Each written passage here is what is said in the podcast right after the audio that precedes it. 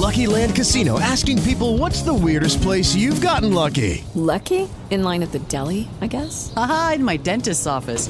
More than once, actually. Do I have to say? Yes, you do. In the car before my kids' PTA meeting. Really? Yes. Excuse me, what's the weirdest place you've gotten lucky? I never win and tell. Well, there you have it. You can get lucky anywhere playing at LuckyLandSlots.com. Play for free right now. Are you feeling lucky? No purchase necessary. Void where prohibited by law. 18 plus. Terms and conditions apply. See website for details. It is Ryan here, and I have a question for you. What do you do when you win? Like, are you a fist pumper? A woohooer, a hand clapper, a high fiver. I kind of like the high five, but if you want to hone in on those winning moves, check out Chumba Casino. At ChumbaCasino.com, choose from hundreds of social casino style games for your chance to redeem serious cash prizes. There are new game releases weekly, plus free daily bonuses. So don't wait. Start having the most fun ever at ChumbaCasino.com. No purchase necessary. VGW. Void were prohibited by law. See terms and conditions. 18 plus.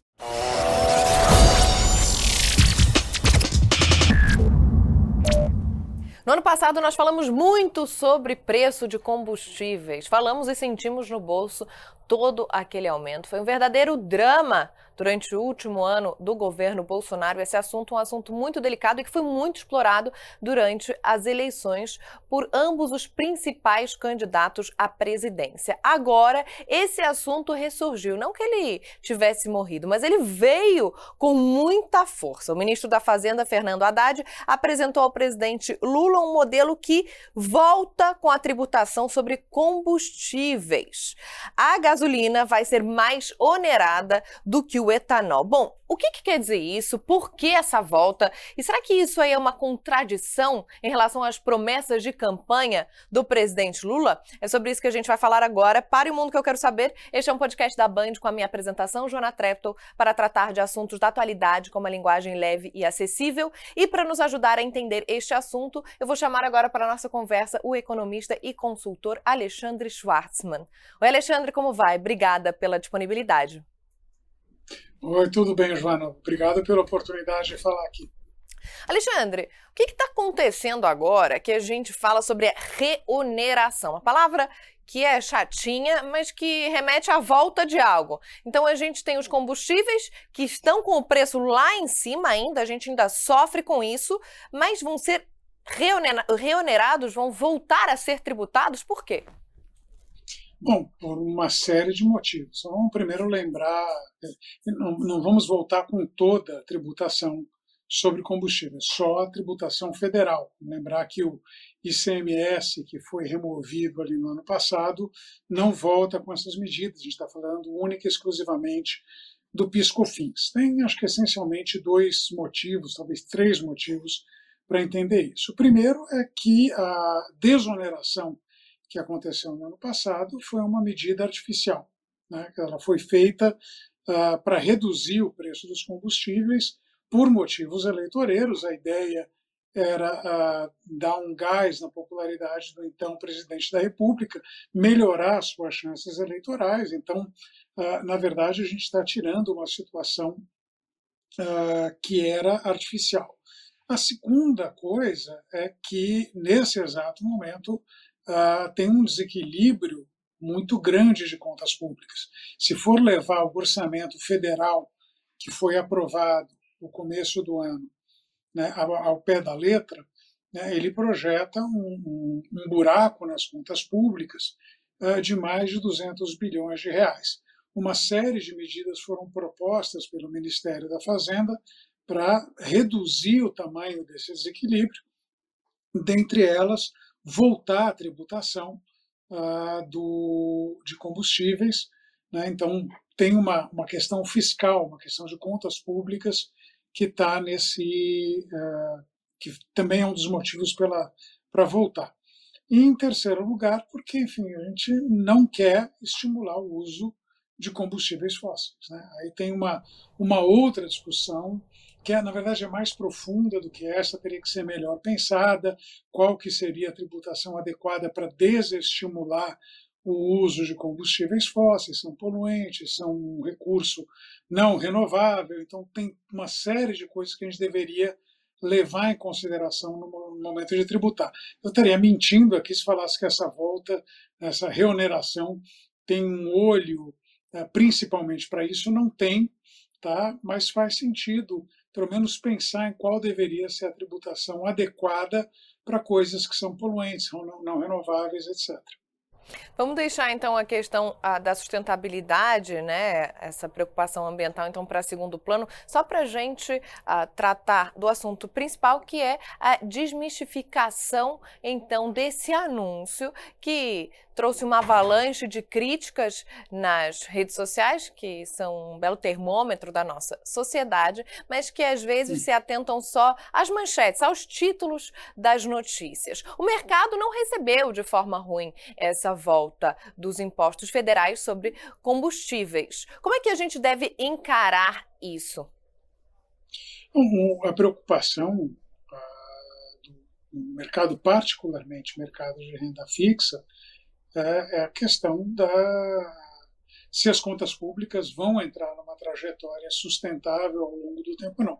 E sustentável basicamente quer dizer uma trajetória que não implique uma elevação ah, sem limites do endividamento do governo, medido com relação à sua receita, medido com relação à, capacidade de arrecadação que a gente ah, normalmente toma PIB. Então, tem uma preocupação com a evolução da relação de vida PIB ao longo de vários anos. A gente já sabe que esse ano ela vai voltar a subir depois de dois anos em queda. Tem essa preocupação, quer dizer, ao voltar a, a remuneração, por mais que ela sozinha não elimine o desequilíbrio das contas públicas, ela ajuda a moderar. Então, a reação positiva do mercado veio muito nesse sentido. Obviamente, pensar do ponto de vista político, é um custo, porque enfim, né, é, não deveria ser assim, mas é. Né? Então, alguns preços são profundamente politizados. O combustível é um desses preços. Então, subiu o preço do combustível porque teve uma guerra no leste europeu, porque tem um problema no Irã, enfim, por uma série de coisas, os preços têm que refletir isso, inclusive aqui dentro.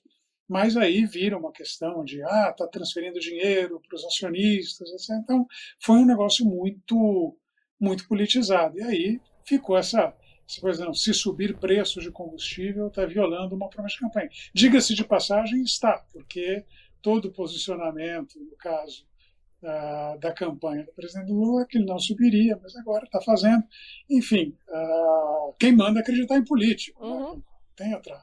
Acredita quem quiser, né? depois se viva com as consequências. Exatamente. No ano passado, nós vimos o custo político desse aumento no preço dos combustíveis para o ex-presidente Jair Bolsonaro. Todo aquele trelelê, movimentação, desespero, a gente falou tanto sobre isso, né? E agora então a gente vê o presidente Lula descumprindo com uma promessa de campanha, sendo que já era algo que estaria em vista que teria que acontecer.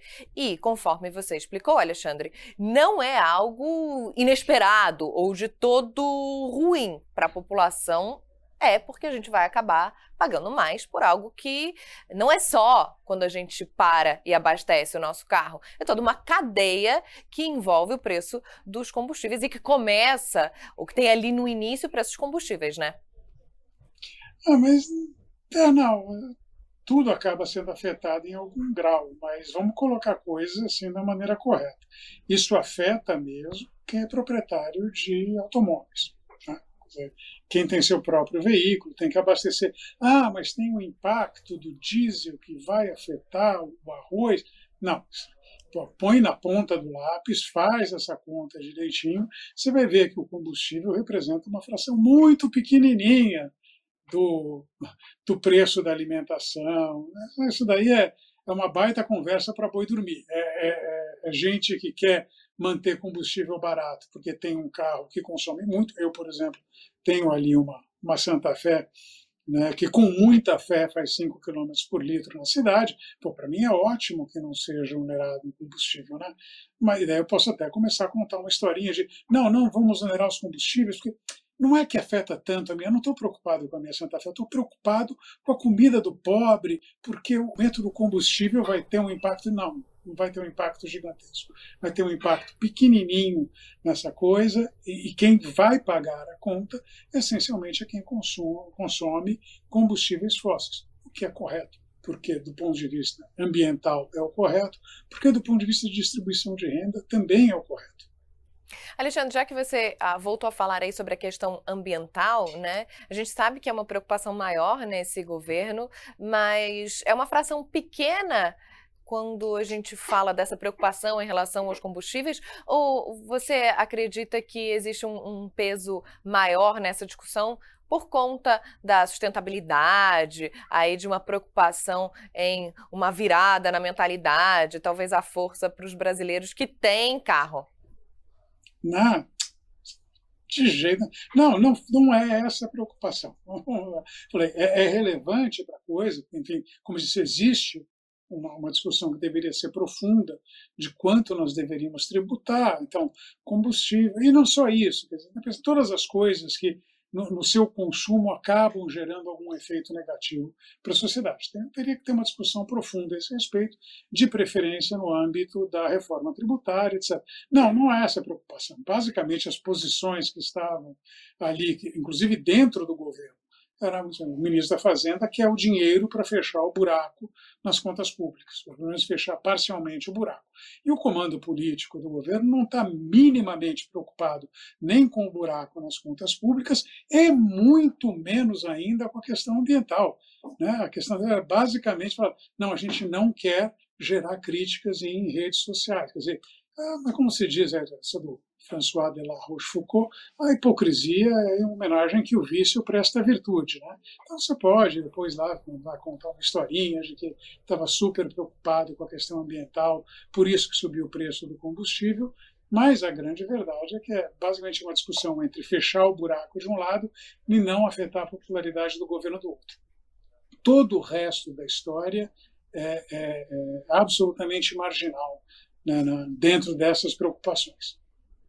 Alexandre, aproveitando que você está aqui com a gente e só para encerrar, já que você falou em ah. reforma tributária e já que você falou em tapar aí o rombo, o buraco das uh, contas públicas, a gente precisa falar, e estamos cada vez mais nos noticiários falando sobre reforma tributária, né, à medida em que ela vai e deve avançar no Congresso Nacional. Explica para a gente por que, que é um assunto de extrema importância hoje ou para esse ano, sendo que já deveria ter sido para anos anteriores.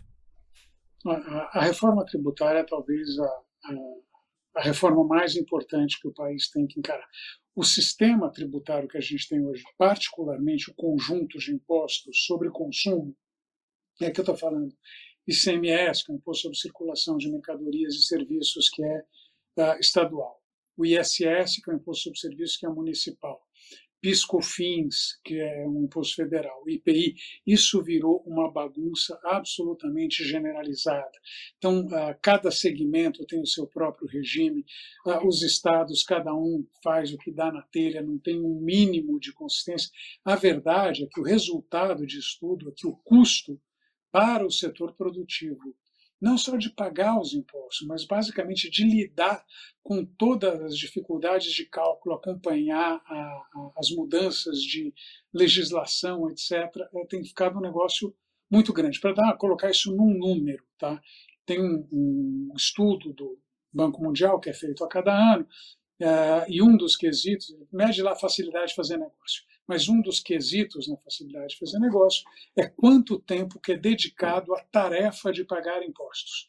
Tá? E se estima no Brasil que a empresa, uma empresa de porte médio, precisa ali de 2.400, 2.500 homens hora ano dedicadas à tarefa de pagar impostos. Isso é umas 12, 13 vezes mais do que um país da OCDE né, precisa dedicar. Quer dizer, a gente basicamente coloca um monte de gente para uma tarefa que é eminentemente improdutiva.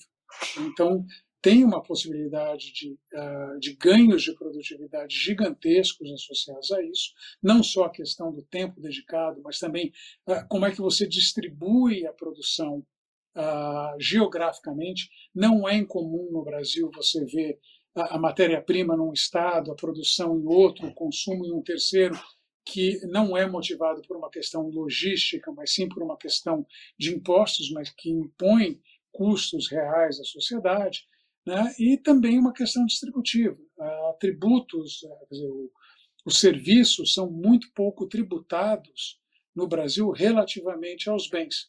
Quem consome mais serviço são os mais ricos, né? consome escola, consome ali toda uma restaurante, né? essas coisas todas, né? e o pobre consome mais bens. Então, inclusive, a redistribuição da carga tributária do segmento industrial para o segmento de serviço, basicamente harmonizando o montante de tributos que cada um tem que pagar, também tem consequências uh, distributivas que são importantes. Então, a reforma tributária é super relevante. Tem uma coisa que é sempre importante falar, porque eu vejo ela muito ausente da discussão. Mesmo que ela seja aprovada esse ano, essa reforma só deve entrar em vigor ao longo de um período longo, 5, 10 anos. Então, os efeitos não serão sentidos de imediato, mas é uma reforma que a gente já está atrasado, já deveria ter feito. Eu tenho a impressão que já se construiu o consenso, ou um consenso razoável para que se avance a reforma tributária. Quem sabe dessa vez vai. Alexandre, muito obrigada pelas tuas explicações, obrigada pelo teu tempo. Até a próxima. Até a próxima. Um grande abraço. Este foi o Pare o Mundo que eu quero saber, podcast da Band com a minha apresentação, Jonah Treptow, com coordenação de Cleison Luiz. Todo dia um episódio novo, tratado de forma leve e acessível. Até a próxima. Tchau.